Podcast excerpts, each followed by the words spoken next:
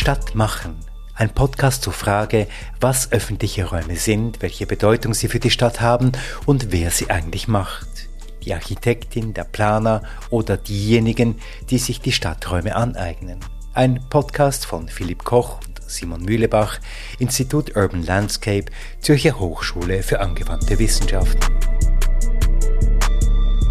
Episode 8 bei der eine ganze Reihe von Nutzerinnen und Mitarbeiter auf dem Areal Lagerplatz in Winterthur zur Sprache kommen, mitsamt ein paar zusammenfassenden Gedanken.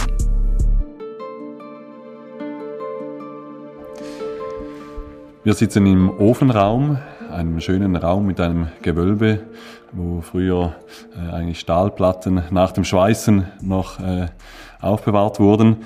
Und mit uns hier ist André Rüecker. Ja, hallo, ja, wie schon gesagt, André Rüecker. Ähm, mein, äh, meine Tätigkeit auf dem Areal ist, äh, wir haben eine äh, Druckerei, Buchmanufaktur, wir produzieren Bücher in Hard- und Softcover als Kleinstfirma. Äh, ich bin seit 98 äh, auf dem Areal, bin schon dreimal umgezogen. äh, habe schon vieles mitgemacht. Gleichzeitig bin ich schon seit sicher knapp zehn Jahren im Arealverein, bin dort im Vorstand als Aktuar. Wir sind eigentlich als Arealverein das Bindeglied zwischen der Besitzerin, äh, der Stiftung Abendrot und den Mietern. Ja. Was macht ihr ähm, konkret im Arealverein? Konkret ist es eigentlich wie ein Quartierverein, kann man so sagen. Also wir organisieren ähm, Treffen wie äh, Sonntagsflohmarkt, Nachtbazar. Wir haben auch schon äh, Sonntags äh, äh Brunch gestartet und solche Sachen. Aber mh, hm, der Ursprung war eigentlich ähm, schon, der Arealverein war gedacht als eine Interessensgruppe, als es noch in der Kippe stand, äh, was passiert mit dem Areal, wer kauft das, wer, da war der Arealverein, das war eigentlich der Grund, wieso äh, wir uns zusammengeschlossen haben, um einfach auch eine Stimme zu sein gegenüber dem zukünftigen Käufer. Und die Abendrot hat uns dann eigentlich auch so gewähren lassen in dem Sinne. Also die war positiv überrascht, äh, dass wir so gut äh, zusammenstehen und organisiert sind. Und der, der, der, das, die Ziele haben sich jetzt ein bisschen verändert. Wir sind jetzt nicht mehr so auf Konfrontation oder auf wer sind die, die uns übernehmen, sondern äh, die Abendrot hat uns zum Beispiel auch diesen Ofen, wo wir jetzt drin sind, äh, für ein äh, angenehmen Preis vermietet und auch diese Halle da draußen, die Halle 142. Was aber momentan auch äh, der Punkt ist, das Areal ist eigentlich schon quasi fertig entwickelt. Also ich denke mir, die, die meisten nutzen jetzt den Verein einfach auch als Treffpunkt für Austausch. Es ist natürlich auch so, wenn man im Verein ist, erfährt man natürlich auch aus erster Hand, äh, welche Räume eventuell frei werden. Es ist nicht so, dass wir jetzt hier eine Liste haben, aber wenn man natürlich im Verein sitzt, dann erfährt man, ah ja, der Freddy, der haut jetzt dann ab und jetzt gibt's da 30 Quadratmeter äh, irgendwo und, und, dann kann man das natürlich rumstreuen. Aber die Verwaltung, äh, die ist eigentlich für Miete und Räume zuständig. Ähm, seid ihr denn so ein eingeschworener Haufen hier, also der Verein und auch die Mieter, oder gibt es da auch so ein bisschen Streit, Konflikt? Nein, Streit, Konflikte gibt es nicht oder nicht mehr. Durch das, dass wir quasi nicht mehr eben wie schon gesagt, diese, diese Angst im Rücken haben, äh, was geht auf dem Areal, haben wir uns eigentlich engagiert mit den, mit den Besitzern und insofern gibt es keine Konflikte, was jetzt Mieter und Vermieter anbelangt. Also da ist der Arealverein wie ein bisschen draußen. Ähm, jetzt haben wir über die Nutzenden gesprochen. Ähm, mich würde noch interessieren, ähm, die Stimmung auf dem Lagerplatz. Ähm, hat sich die, die, verändert seit, du bist ja schon lange hier, also gibt's da, kann man da sagen, da gab es auch eine Transformation? Ganz am Anfang war, war ja quasi die Sulzer, die einfach, äh, die Sulzer Immobilien, die, die einfach das Gelände vermietet haben. Äh, und die Mieter mehr oder weniger konnten schalten und walten. Natürlich nicht äh, super weit, aber man konnte was eher was äh, machen, musste nicht immer nachfragen, darf ich dieses, darf ich das, Umbauten oder Veränderungen. Äh, da hat sich einer mal eine Dusche eingebaut, dass er nach dem Feierabend duschen kann und so und so. Das ist natürlich heute anders. Aber äh, die Veränderungen sind auch, was die, die Mieter anbelangt, durch das, dass es neue Räume gegeben hat, die natürlich auf, auf Büro äh, getrimmt sind, äh, kommen natürlich Werbeateliers, äh, Grafiker. Vorher war das eher so ein bisschen ähm, ja, Handwerker, Kreative, ähm, so ein bisschen Outlaw, Outlaw-mäßig. Das Kraftfeld zum Beispiel als, als in meinen Augen als eine äh, Petrischale eigentlich von, von diesem Areal. Da ist sehr vieles ausgegangen. Ähm, das hat sich jetzt natürlich alles so ein bisschen ähm, normalisiert, gelegt. Der Zusammenhalt zwischen den Leuten untereinander, ja, es kommen viele hierher, die haben hier ihre Arbeit und, und, und dann, dann gehen sie wieder. Und für, für uns äh, ist das schon mehr. Wir haben auch festgestellt, dass in jüngerer Zeit nicht nur Leute zum Arbeiten herkommen, sondern es kommen auch Leute für die Freizeit hierhin. Das, diese Stimmung hat sich sicher auch verändert. Kannst du da noch etwas dazu sagen? Ja, das hat sich auch massiv verändert. Stimmt. Die Besucher vom, zum Beispiel vom Skillspark ähm, sind natürlich auch äh, dieses Freizeitangebot, ähm, äh, die nutzen das logisch, sind auch eher jüngere Leute, haben mit dem Areal ja eigentlich auch nichts am Hut, also außer es gibt gute Flächen für, für den, um zu skaten oder so. Aber teilweise eskaliert es dann ein bisschen äh, wenn es heiß äh, ist in, äh, in, Sommernächten und so, dann verteilen sich dann die Jungs und Mädels auf dem Areal und ja, zum Teil sieht man dann die Nachwirkungen am nächsten Tag, aber im Großen und Ganzen äh, ist es erträglich. es ist einfach eine, eine Scholle, ähm, die, die ziemlich einzigartig ist. Ähm, ich, es wird mir immer wieder bewusst, äh, wenn ich ähm, relativ äh, durchkonzipierte und lieblose äh, Industrieareale sehe, oder? Wo, wo ich dann finde, ja, äh, wie kann man dort arbeiten? Und meine Geschichte ist eigentlich die, dass man auf dem Areal sich immer irgendwie gegenseitig hilft. Und diese Nachbarschaftshilfe, die habe ich hier eigentlich sehr einzigartig erlebt. Das ist manchmal ein bisschen ähm, traurig, oder? Dass ich eigentlich eher die Eingeschworenen vielleicht äh, eher gegenseitig was aushelfen und so. Und, und der Rest, ja, kommt hierher arbeiten und geht wieder nach Hause.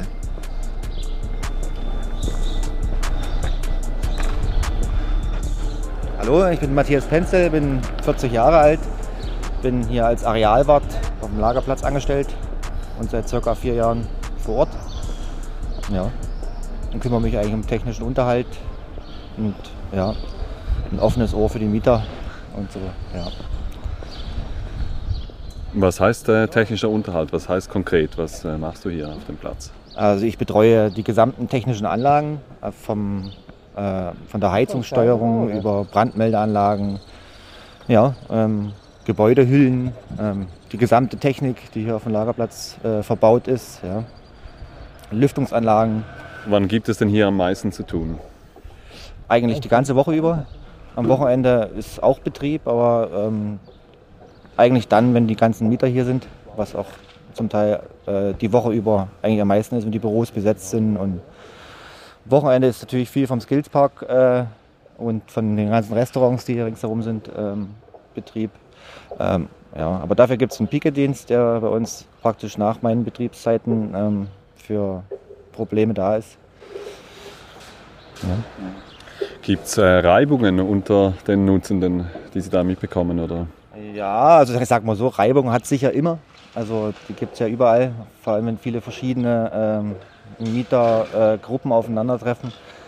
Ähm, es hält sich aber in Grenzen, es ist sehr kollegial, als was hier auf Marial ist. Ähm, ja. Und gibt es Reibungen zwischen Besuchenden? Das ist ja auch noch eine andere Gruppe, die hierher kommt, äh, also Besuchende und Nutzende oder Besuchende, die hier vielleicht Littering machen oder?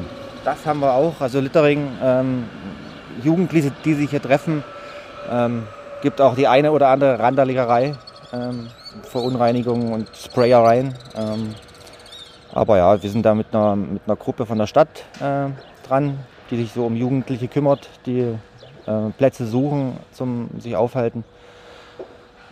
Dadurch, dass wir natürlich auch durch den Skillspark äh, verschiedene Nutzer haben, also jung und alt, ähm, gibt es da sicher auch äh, kleinere Reibereien, aber das lässt sich eigentlich alles regeln. Ja. Ist es äh, speziell hier ähm, Arealwart zu sein jetzt mit diesen eher älteren Gebäuden, also gerade der technische Unterhalt ist wahrscheinlich etwas anderes als wenn Sie jetzt, oder als wenn du jetzt bei einem Neubau Arealwart wärst? Das ist sicher so, aber dadurch, dass wir ja viele Gebäude ähm, alten Zustand erhalten und innen neu modernisieren, sind die Anlagen, die technischen Anlagen recht modern. Ähm, der, die Optik ist alt und ähm, die Technik ist neu. Unterscheidet sich in der Hinsicht eigentlich wenig. Ähm, neue Gebäude haben äh, Kinderkrankheiten genauso wie ältere Gebäude. Ähm, und ja, wenn wir neue Gebäude re ähm, restauriert haben oder erneuert haben, dann ist natürlich, sind die Kinderkrankheiten zu beheben und die hat es überall. Ja. Was gefällt dir besonders an diesem Areal? Also mir gefällt besonders, dass das, äh, das Alte und das Neue so kombiniert ist. Die alte Optik, neue Technik. Ähm, und das gemischte Mieterfeld, also vom Freidenker bis zum Büroangestellten, äh, eigentlich alles da, ja. Jung und alt zusammen. Und bist du privat manchmal auch da oder nach dem Arbeiten so mal weg? Also ich halte schon so, dass ich privat weg bin, aber ich bin auch so zu Events im Kraftfeld und wenn was ist. Ähm, ich habe auch eine kleine Tochter und im Skillspark ähm, auch mal zu Besuch, aber ist ja halt noch sehr klein, von daher. Aber das kommt sicher dann, werde ich sicher auch nutzen. Ja. Und eben Events wie das Dampffest, was hier ist, vom Dampfzentrum und äh, verschiedene Konzerte, die in der Halle 142 stattfinden. Ja. Bin schon auch hier, aber eher selten. Dadurch, dass ich die ganze Woche halt hier bin. ja.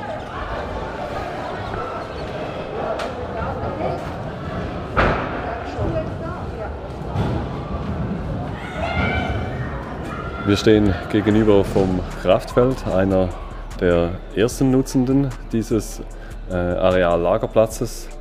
Und mit mir hier ist Johannes.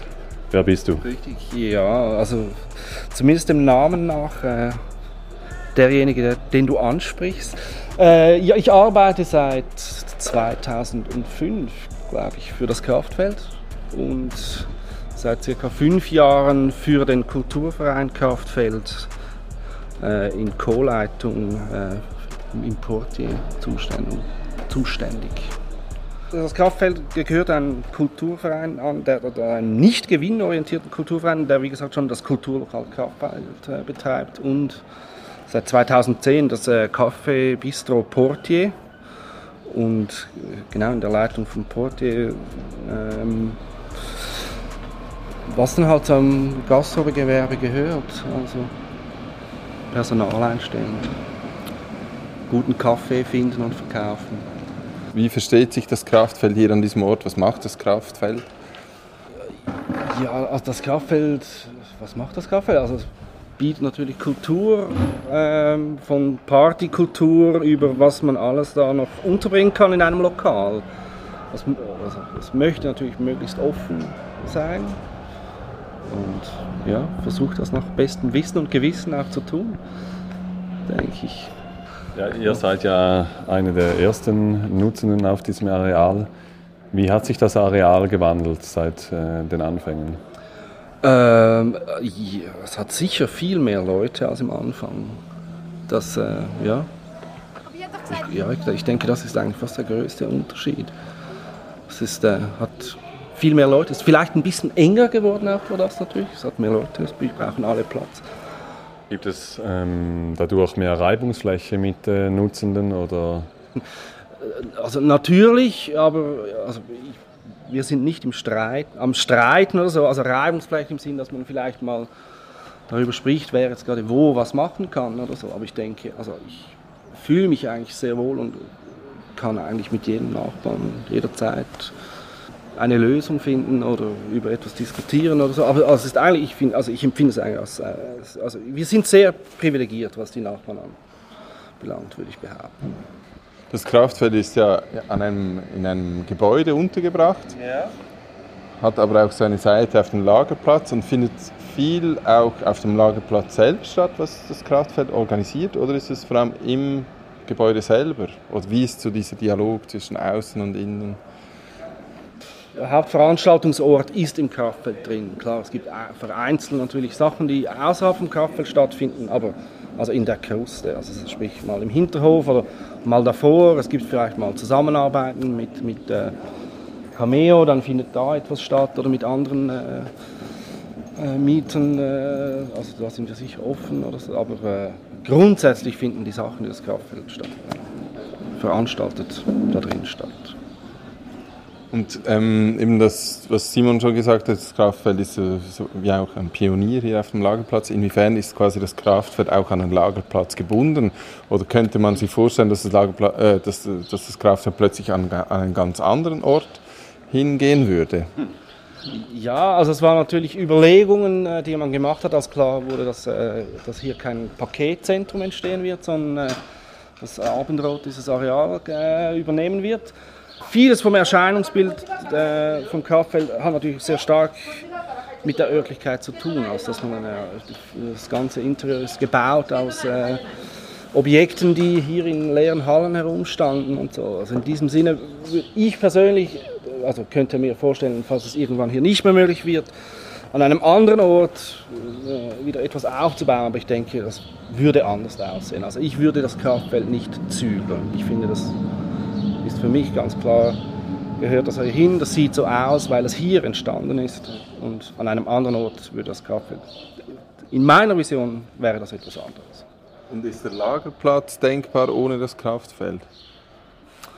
Ja, für mich persönlich natürlich nicht, aber natürlich, also ich glaube mittlerweile also sind wir jemand von vielen, äh, die hier sind, ich hoffe, dass uns auch jemand vermissen würde, falls wir nicht mehr hier wären. Aber ich glaube, es wäre arrogant zu behaupten, dass der Lagerplatz nicht denkbar wäre ohne das Kraftfeld. Obwohl natürlich sehr viel äh, wahrscheinlich hier entstanden ist. Also ich glaube auch, dass der Arealverein wahrscheinlich äh, aus diesen Räumlichkeiten äh, hervorgetreten ist, der dann diesen Kauf, äh, also diese Käuferin gesucht hat.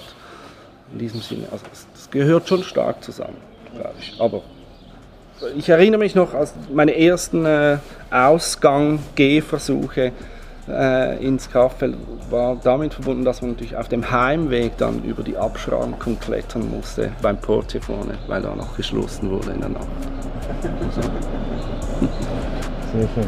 Also man, es war offen bis irgendwie um 12 oder so? Äh, nein, ich, also ich die genaue Zeit, ich denke eher bis um 8 oder so, oder vielleicht auch bis um 10, ich weiß die Zeit, aber es war einfach so, du kamst auf dieses Areal und warst im Kraftfeld, hast die Nacht verbracht und wolltest dann nach Hause, oder du gingst nach Hause, dann war da einfach noch zu, weil halt, und der Portier war nicht mehr Aber ich habe doch gesagt, es fahren am halb los. Hallo. Ich bin nicht mit so viel Kindern. Horror, ähm, wir, wir machen jetzt nur so Filme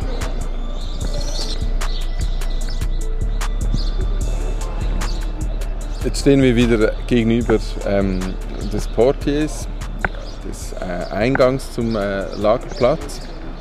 Nach einem ähm, intensiven, interessanten Tag. In der Forschungsarbeit haben wir ähm, sehr stark die Ambivalenz der Gestaltung und auch der Nutzung in den Vordergrund gerückt. Das ist uns aufgefallen, als wir da den Ort untersucht haben, mit, den, ähm, mit der Gestaltung, die versucht, so gewisse Schwellen nicht abschließend zu definieren, sondern genau so eine gewisse Offenheit auch zu formulieren, wo man sich vielleicht nicht eindeutig orientieren kann. Ist es ein Ort der Konsumation oder ist es ein Ort, wo man sich einfach aufhalten kann, ohne konsumieren zu müssen? Und heute, äh, nach diesen Gesprächen, ist mir aufgefallen, dass diese Ambivalenz sich dann auch irgendwie zeitlich niederschlägt in einer großen Offenheit und auch Unentschiedenheit, was an diesem Ort alles gemacht werden kann. Und dass dieser Lagerplatz, dass der Lagerplatz auch ähm, auszeichnet, dass, dass er stetig in Bewegung ist, dass er stetig sich transformiert, sich verändert, aber diese Veränderung in einem, in einem Tempo erfolgt, das von allen quasi aufgenommen und auch wieder integriert werden kann in ihre eigene Nutzung, in ihre Tätigkeit und auch in ihre Identität. Man hätte erwarten können, dass vielleicht die Pioniere dieser Nutzung ähm, der, der, Transformation der letzten Jahre eher kritisch gegenüber eingestellt äh, wären. Aber wir haben äh, äh, Stimmen gehört und haben das auch gesehen, dass das so ein miteinander und übereinander und zum Teil auch gegeneinander ist, aber dass eigentlich die Entwicklung immer mehr oder weniger auf Konsens beruht und dass man sich aneinander anpasst. Das ist ein adaptives System, ähm, das eine große Stimmigkeit irgendwie zeigt und auch eine Resonanz für die unterschiedlichen Bedürfnisse aufweist. Mir ist heute auch aufgefallen, wie schwierig es auch ist, ähm, diesen Lagerplatz eigentlich oder dieses Areal Lagerplatz in Worte eigentlich fassen zu können, weil man gar nicht genau weiß, welchen Zustand wahrscheinlich das man beschreiben will. Man kann natürlich diese Gebäude beschreiben, die aber aus einer anderen Zeit kommen, die eigentlich vielleicht damals wichtiger waren als heute. Man kann die Nutzenden beschreiben, die heute auf dem Platz sind, aber vielleicht war es vor zehn Jahren noch anders. Und welchen Bereich beschreibt man? Oder auch im Freiraum, der ist auf, auf einmal sehr grün, ist, hat nicht mehr unbedingt diese industrielle Härte oder so. Und ich finde, vielleicht ist dieser Begriff von der Transformation, wie du es jetzt eigentlich gerade gesagt hast, vielleicht ist das eben die Essenz eigentlich auch für, ähm, für das, dass man es nicht genau weiß, was man beschreiben soll, weil man auch nicht weiß, ob es morgen überhaupt noch hier ist. Das, was man schon auch nochmals betonen und sagen muss, ist, dass der Lagerplatz mit diesem Fokus auf die Transformation und auch mit der Akzeptanz, diese Offenheit irgendwie zu, zu gewähren, dass eben die Transformation stattfinden kann, dass es auch eine Ausnahme ist, dass man eigentlich üblicherweise viel schneller dazu übergeht, quasi Tabula Rasa zu machen und den Bestand äh, auszulöschen und mit einem Totalersatz nicht nur die bauliche Struktur komplett zu ersetzen, sondern natürlich auch Bedeutungen auszuradieren und eben so soziale Infrastrukturen, soziale Nutzungen auszuradieren und immer in der Hoffnung, dass wieder etwas Ähnliches oder etwas ähnlich Aktives, etwas ähnlich Intensives entsteht. Und das sehen wir hier doch auch sehr stark als Stärke und fast beispielhaft auch, wie das, welche Qualität das erzeugen kann, wenn man sowohl die bauliche Substanz, an der weiterarbeitet, an den sozialen Infrastrukturen, die vorhanden sind, weiterarbeitet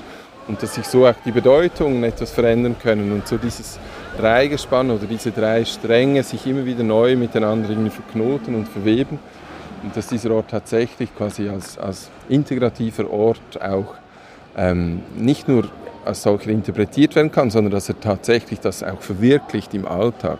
Also wenn man vom Bestand ausgehen möchte und ich denke, die politische Forderung ähm, und auch die gesellschaftliche Forderung zwingt uns alle dazu, mit dem Bestand wieder ähm, äh, mehr zu schaffen und diesen ernst zu nehmen, dann äh, ist es sicher wichtig oder kann es hilfreich sein, solche Orte wie den Lagerplatz zu besuchen und anzuschauen, was da entstehen kann, welche Qualitäten entstehen können.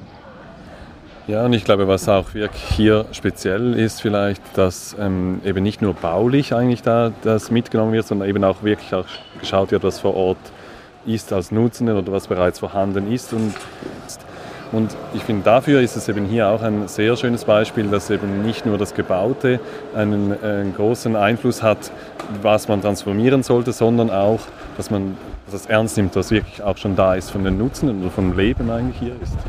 Und ein Aspekt, den ich immer wieder, äh, nicht nur hier im Lagerplatz, sondern auch in anderen Kontexten, immer wieder darauf stoße, ist die Frage, wie diese Nutzung, wie diese sozialen Akteure, die hier an einem bestimmten Ort schon vorhanden sind, wie man die auch so in organisatorische Gefäße irgendwie bringen kann oder Gefäße zur Verfügung stellen kann, ähm, in denen man sich auch austauschen und über die Zukunft irgendwie verhandeln kann und wie wichtig diese organisatorischen Gefäße auch sind, damit man eben diese Verhandlungen nicht nur in der Praxis räumlich, sondern tatsächlich auch in einem ähm, geschützten Rahmen quasi ähm, äh, voll, voll, voll, vollbringen kann, also diese Verhandlungen tatsächlich auch führen kann.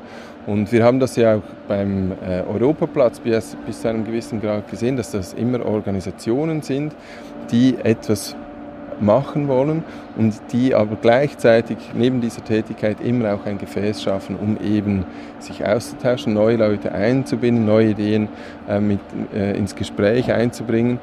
Und ich denke, dieser Aspekt ist gerade bei der Weiterentwicklung oder Gestaltung von öffentlichen Räumen extrem wichtig und wird aber gleichzeitig oftmals unterschätzt. Ja, ähm, dieser Lagerplatzverein ähm, der war ja auch wichtig eigentlich auch in der Rolle, als es darum ging, wie das entwickelt werden kann. Dass auch für die Investoren gab es da eigentlich einen Ansprechpartnerin.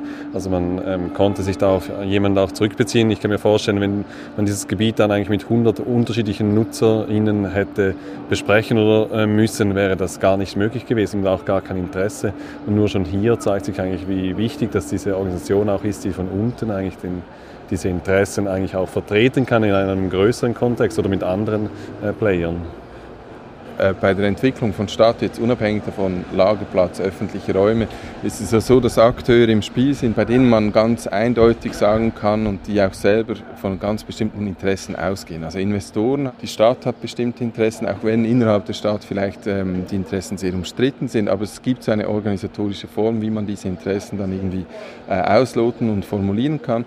Und das Problem oftmals ist ja, dass genau zivilgesellschaftliche Akteure oder Einzelpersonen sich zuerst finden müssen, also sich überhaupt zuerst verstehen müssen als kollektiver Akteur, der mit einer Sprache oder mit einer Stimme oder auch mit, mit drei Stimmen sprechen kann, aber dass man sich tatsächlich quasi konstituieren muss als Akteur mit bestimmten Bedürfnissen, Vorstellungen und auch Ansprüchen an die Stadt, an den öffentlichen Raum und das ist genau das, in vielen Wettbewerben und in vielen Entwicklungsprozessen geht man einfach davon aus, dass bestimmte Interessen vorhanden sind, bestimmte Identitäten vorhanden sind.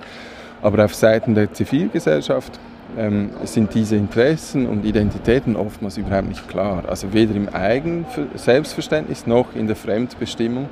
Und ich denke, gerade dafür sind solche Organisationen wie der Arealverein, aber auch die Kulturvereine jetzt beim äh, Kraftfeld, sind eminent wichtig, um überhaupt diese Position einnehmen zu können und zu artikulieren und auch auftreten zu können. Und hier sieht man auch, dass diese das, was wir immer wieder davon gesprochen haben, diese Gesellschaft oder die Teilöffentlichkeiten, die sind nicht einfach da, die fahren nicht einfach vom Himmel, sondern die brauchen Ressourcen und die müssen äh, sich selbst mal finden und die kann man nicht einfach so erzeugen, künstlich von oben herab und sagen, okay, du sprichst jetzt für diejenige oder dasjenige, sondern die müssen sich wirklich selber finden und das ist auch die Verantwortung, die wir selber haben als Bürgerinnen, Bürger oder Bewohner einer Stadt, dass man sich immer wieder fragt, welchen Beitrag kann man selber leisten, um solche öffentlichen Anliegen in den Ring zu werfen und in diesem Ring dann auch zu stehen und zu sagen, okay, nein, ich, ich möchte das und auch dafür zu kämpfen. Und ich denke, diese Frage der Organisation, wie man sich eine Stimme verschafft, wie man überhaupt eine Stimme findet, müsste äh, stärker berücksichtigt werden und auch Eingang finden in solche Prozesse.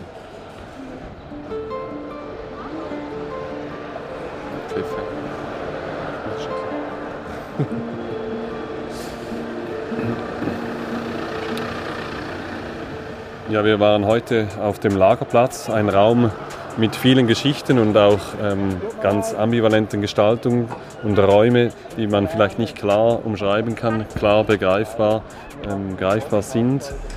Das in der nächsten Episode gehen wir in einen Raum, der erst einmal in seiner architektonischen Form viel ähm, direkter, viel klarer ist. Wir gehen auf den richtigen Platz in Wallisellen.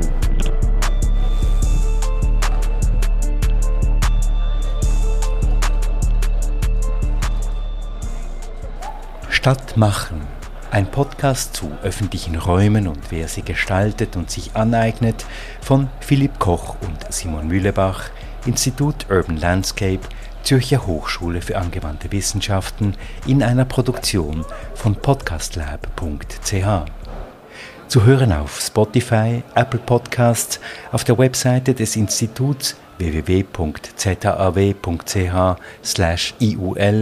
und überall, wo es gute Podcasts gibt.